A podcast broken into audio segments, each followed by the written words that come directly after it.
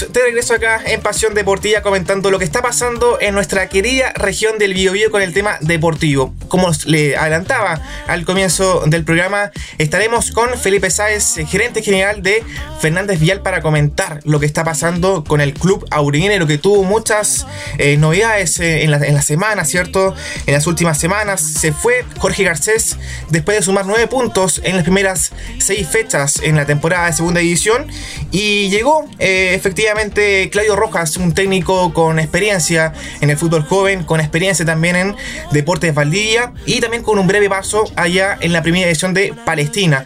Felipe Sáez, ¿cómo estás? Bienvenido a Pasión Deportiva y eh, manifestarte primero que todo por qué llegó Claudio Rojas y no otro técnico al conjunto de la maquinita. Bienvenido Felipe.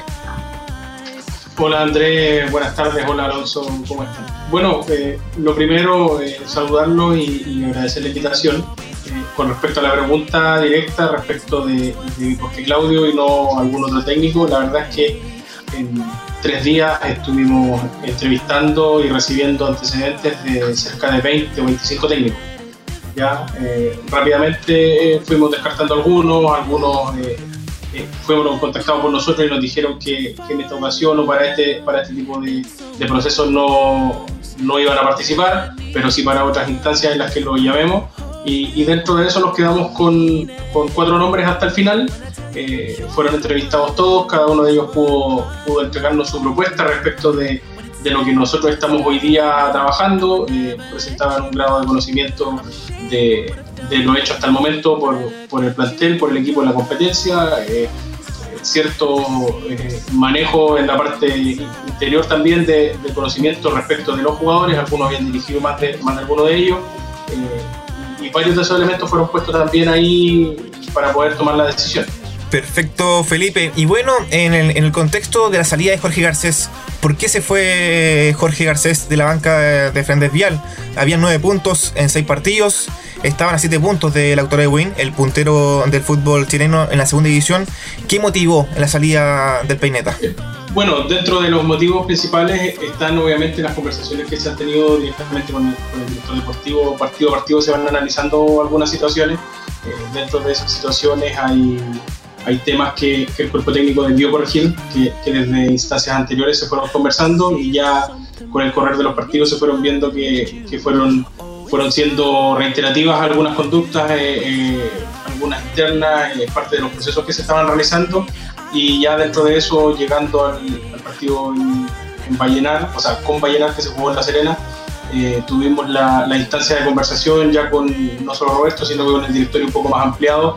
Eh, se dijeron eh, muchas cosas, dentro de esa nosotros estamos enterados claramente de lo que, de lo que se conversa en las reuniones de, análisis por y, dentro de eso fue, fue el mismo cuerpo técnico que, puso su cargo a disposición, eh, principalmente porque el, andamiaje del equipo, no solamente los resultados, no estaban dentro del funcionamiento, no que esperamos, sino que vimos de, del equipo en, meses anteriores. O sea, nosotros tuvimos una serie de partidos preparatorios eh, tuvimos también un inicio de temporada durante el mes de enero de este año y el equipo mostró cosas distintas a lo que se están viendo en la conferencia y el mismo cuerpo técnico daba cuenta de eso.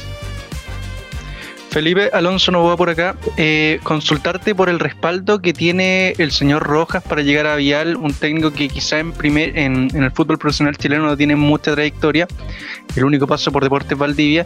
¿Por qué se decantan por él y cuál es la seguridad que le dan ustedes a los hinchas la elección de Claudio Rojas? Bueno, como te comentaba en la, en la pregunta anterior, dentro de, de los parámetros que se, que se utilizaron para elegir a Claudio, lo que nosotros necesitamos en este momento. O sea, para, quizás para la conformación de un nuevo plantel, los parámetros hubiesen sido distintos. Eh, tenemos hoy día eh, mucha información respecto del técnico, que independiente de que no tenga experiencia en primera o primera vez, si tiene experiencia con este grupo de jugadores, creo que debe ser el técnico que más jugadores había dirigido de, todo, de toda la nómina que tenemos nosotros entre Claudio y Elvis, que en este caso su ayudante, eh, han dirigido cerca del 40% del plantel ya antes en distintos clubes. Claudio dirigió varios de ellos en Colo Colo, a otros en la Universidad de Chile, en Santa Cruz, Elvis en General Velázquez, en Colchagua. Por tanto, eh, la suma de dentro de los parámetros ese es, uno de los más importantes, que, que, quien llegara a hacerse cargo de la dirección técnica del equipo, con la carrera ya corrida, con con el campeonato iniciado, con, con, este formato hoy día que tiene tres partidos seguidos en dos semanas y después luego tienes una semana normal con, con siete días de, de preparación, era importante que, que, el grado de conocimiento del cuerpo técnico que llegara eh, fuera tal que, que nos, nos, produjera el menor impacto posible en, en, el producto, en el conocerse con los jugadores. Y ya obviamente los cambios vienen relativamente más bruscos respecto de, de la forma de trabajar y de lo que se espera del equipo en cancha. Eh, Felipe, acá por acá Javier, tengo una consulta respecto al recibimiento que tuvo el plantel a este nuevo director técnico que sería Claudio Rojas. Bueno, eh, tuvimos eh, entrenamiento con él el día martes, estuvo Roberto Quetrún en, en, el entrenamiento, estuve yo, estuvo todo el cuerpo técnico, más el staff que trabaja con nosotros, coordinadores, área médica. Eh, la verdad es que fue un buen recibimiento. La gran mayoría de los jugadores en algún momento de estos últimos dos años había tenido contacto tanto con Claudio como con Elvis, que es su ayudante. Eh, en algún momento habían sido contactados, por lo tanto ya estaban en vista de, trabajar con ellos. Quizás las excepciones sean los mayores, eh, no sé, Arturo o Kevin Harbaugh o, alguno de los, o, Jonathan Soto, por ejemplo, que, que quizás no estaban en el, radar del técnico como, para traernos a esta división, pero sí el resto de los jugadores son, son jugadores que ya llevan recorrido, varios tienen más de una temporada en, en la categoría y, por tanto están, estaban en el conocimiento de los técnicos y los jugadores también conocían al técnico, o sea, quizás sea desconocido para para gente que no siga el ámbito deportivo a nivel nacional, pero sí solamente local, ya sean hinchas directamente del club o periodistas de, la zona que, no hayan visto más allá de su paso por Valdivia. Eh, nosotros vamos un poco más allá en la investigación respecto de este técnico. Se necesitaba una cercanía con el plantel y creemos que Claudio cumple con los requisitos tanto en lo deportivo como, como en lo interno para poder sacar adelante y generar un envío anímico en el grupo. Felipe, ¿ustedes esperaban un cambio de técnico a esta altura del campeonato? Eh, hicieron la temporada en La Serena, el, el, único equipo que viajó a una región externa en segunda división. Eh, un plantel de mucha trayectoria. Carbot, Luis Felipe Pinilla, está Arturo Sangüesa, el arquero Gustavo Merino. Eh, entonces, en ese contexto de armar un plantel con mucha experiencia, con muchas figuras, también con un técnico de amplia trayectoria y por detrás Pato Almendra, ¿esperaban que a la altura del campeonato como estamos ahora tuvieran que hacer cambios eh, muy repentinos, por supuesto?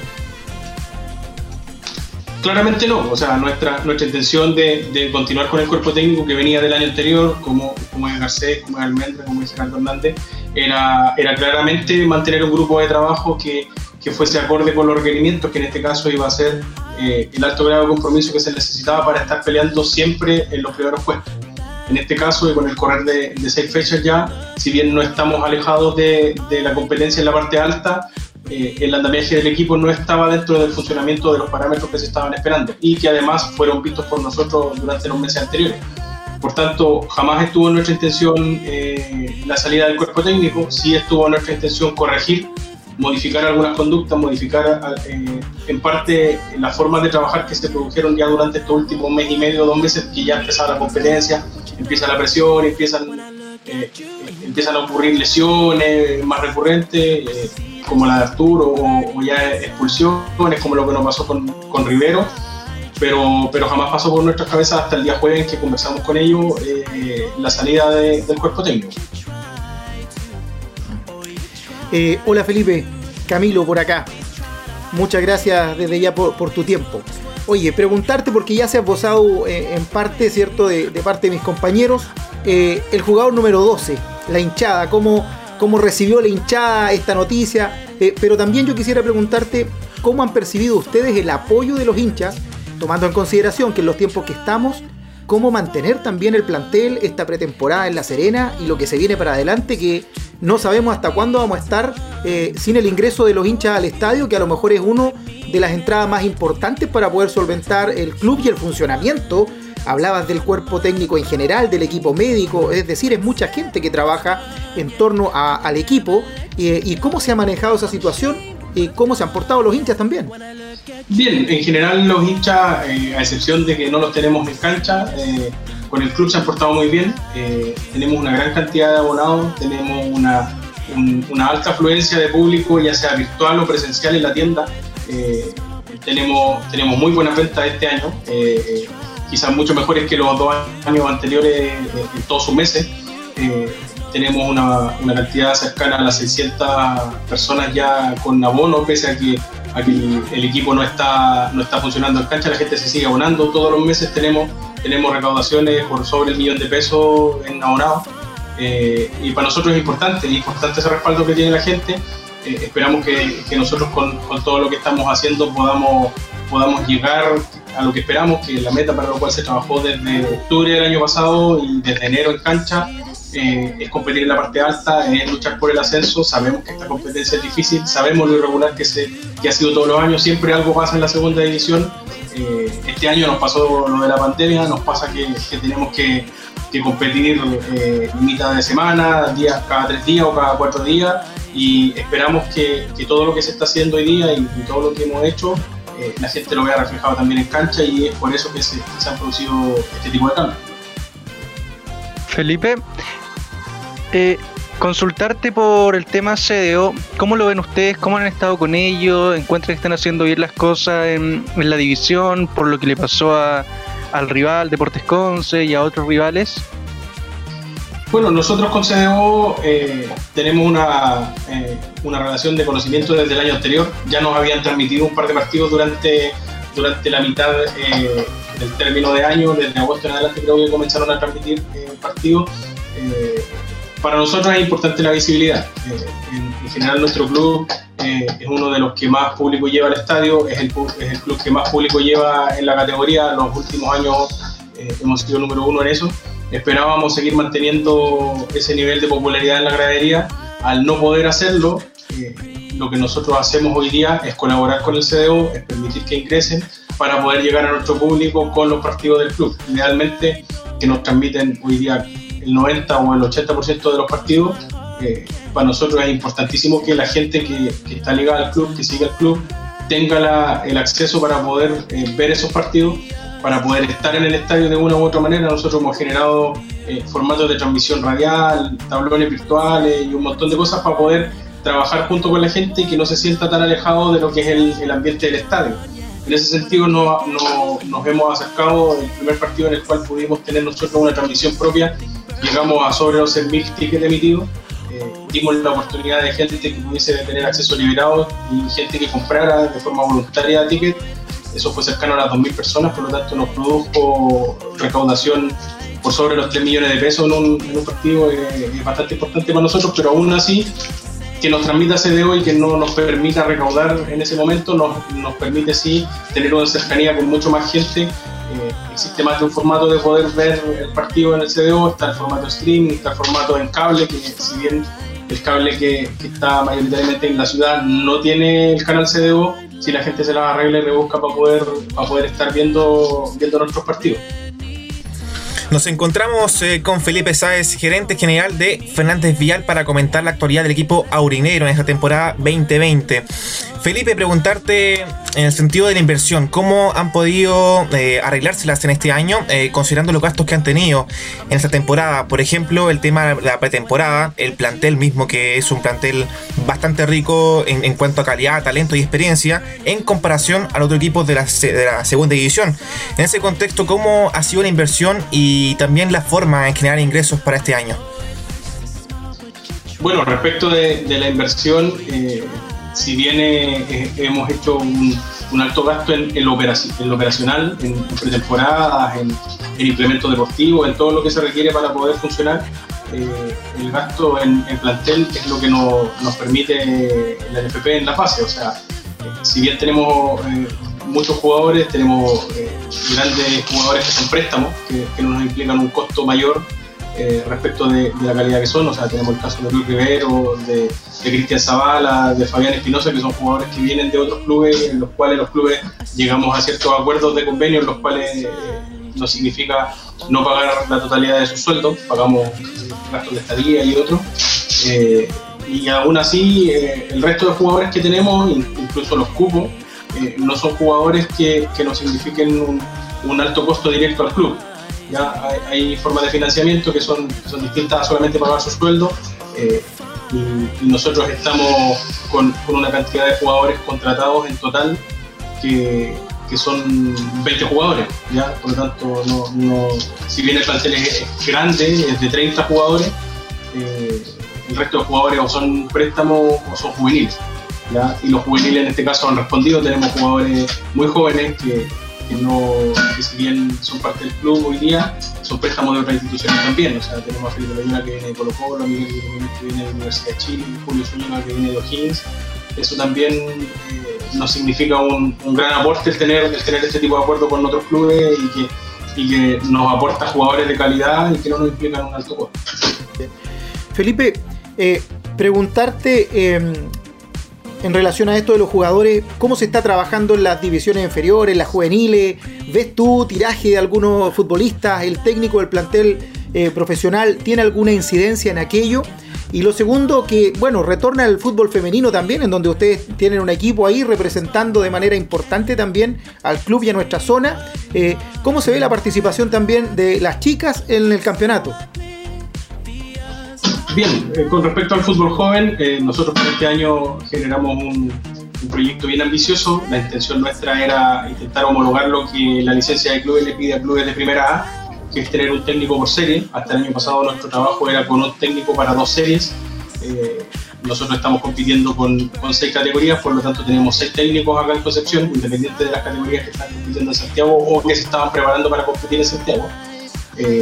Eso implica tener eh, un montón de gente trabajando, tenemos cuatro preparadores físicos, tenemos tres kinesiólogos, tres utileros en el fútbol joven trabajando, eh, todos ellos atendiendo las seis categorías en las cuales, las cuales estamos compitiendo. Eh, respecto del tiraje o de los jugadores que se ven, en todas las categorías se ven buenos jugadores, se, ve, se ven elementos que, que, posiblemente luego van a ser, van a ser nombre en el equipo se ven jugadores como Harold, por ejemplo, que ya debutó como Diego Sangüesa, que debe estar eh, por debutar o por ser citado eh, con 18 años, pronto va a estar, está entrenando 100% con el plantel, eh, pertenece hasta el año pasado a la sub-17, este año es su primer año como juvenil, eh, así como él vienen, vienen otros chicos que también están en, la mira de los técnicos de cada una de las series y que una vez que podamos volver a la cancha vamos a poder trabajar con ellos y el técnico del primer equipo va a poder verlos, va a poder citarlos.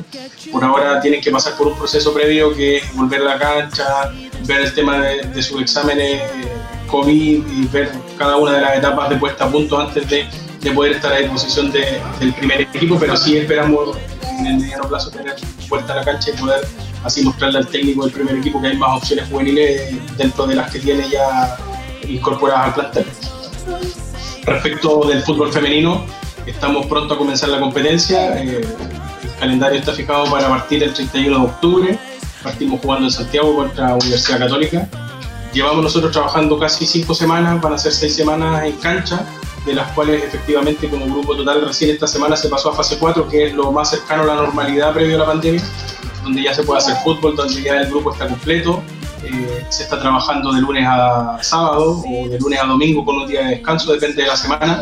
Eh, nunca habíamos tenido la cantidad de sesiones de entrenamiento que estamos teniendo ahora, por lo tanto esperamos que la parte física, que es lo que más ha aumentado hoy día, eh, una buena respuesta. Sabemos que el campeonato es corto, son solo siete fechas para llegar a playoff Esperamos estar peleando los primeros puestos desde el día número uno, tal como lo hacemos con el primer equipo, y, esperamos que las chicas respondan, tanto las que vienen de casa, que tienen un proceso anterior o dos procesos, incluso más, como las incorporaciones nuevas que, estamos trayendo, que a medida que han ido sumándose al grupo, las hemos ido presentando.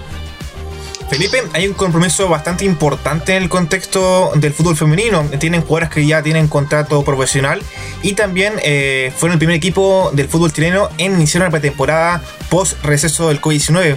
¿Cómo lo ven este, en ese sentido? ¿Es una obligación quizás tener protagonismo en el fútbol femenino después de este receso?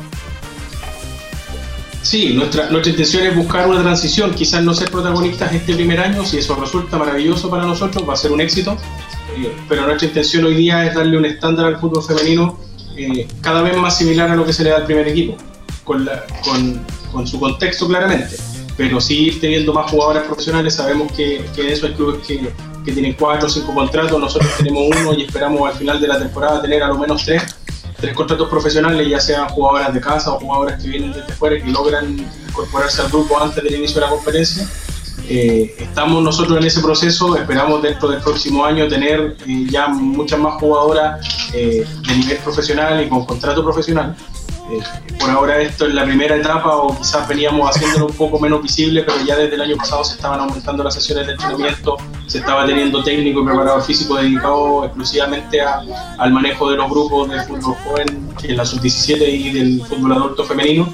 Eh, hoy día solamente está entrenando el plantel adulto con seis incorporaciones juveniles que son las jugadoras de más proyección de la categoría 17 esperamos sí estar luchando desde el día 1, esperamos poder homologar un poco lo que se le entrega a los planteles de hombres en el fútbol femenino. Para nosotros no es una obligación no hacerlo, no está dentro de los requerimientos de la licencia de clubes tener fútbol femenino estando en segunda división, pero sí y por nuestra parte estamos, estamos 100% comprometidos con que el fútbol femenino crezca. Eh, somos el primer club de la zona sur en formar un, un equipo femenino desde el 2009 en adelante que que Fernández Vial tiene fútbol femenino y esperamos, así ya somos el primer club de la zona sur en tener contrato profesional y, aspiramos a, mucho más. Eh, el fútbol femenino tiene un gran crecimiento en la zona, tiene, tiene mucho auge y esperamos ser nosotros eh, el club de, mejor captación y de mejor preparación para la competencia también en el breve plazo. Perfecto, Felipe. Te agradecemos el tiempo por estar acá en Pasión Deportiva por aerradio.cl y comentar la actualidad del equipo orinero que ha tenido muchas novedades en las últimas semanas. Gracias, Andrés. Gracias, Alonso. Gracias por, estar siempre pendiente de Fernández Vial y por invitarnos a estos espacios.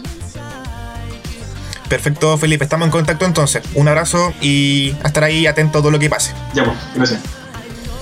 Ahí estuvimos entonces con Felipe Sáez, gerente general de Fernández Vial, comentando lo que fue el cambio de técnico de Jorge Garcés y con la llegada de Claudio Rojas a la banca aurinera. Muchachos, una premisa que ustedes saquen de esta entrevista mi rescato el tema del fútbol femenino, la importancia que le dan, el no, al no ser una obligación tener su, su propia sección de fútbol femenino, ellos tienen un contrato, sacan sus contratos profesionales, se preocupan de las jugadoras y sacan así también y dan a conocer el club, que eso ayuda, ayuda bastante. A mí, a mí me gustó mucho cómo presentó al técnico. Yo no tenía muchos antecedentes de él, yo creo que muchos tampoco lo tenían, pero creo que hay confianza en lo que puede hacer. Eh, espero que lo haga bien y, ojalá que pueda cerrar la boca a muchos que comentaron mal sobre la llegada de este técnico. Tampoco sabíamos lo que tú dices, por ejemplo, que el 40% del plantel fue dirigido en algún momento por él, por Claudio Rojas. Eso es importante. Eh, si consideramos, por ejemplo, que él llega cuando ya post pretemporada, cuando ya el torneo está en marcha. Entonces es importante que el técnico conozca el plantel y eso ya es fundamental. Sí, importantísimo. Conocer el plantel es lo más importante. A los jugadores, características, movimientos, etcétera. Entonces eso es un gran avance que yo creo que tenía, que, tenía en diferencia a, Felipe Cornejo, que era también la otra opción que sonaba muy fuerte. Sí, eh, el gran candidato Felipe Cornejo. Muchachos, vamos por una pausa musical y seguimos acá en Pasión Deportiva comentando lo que es.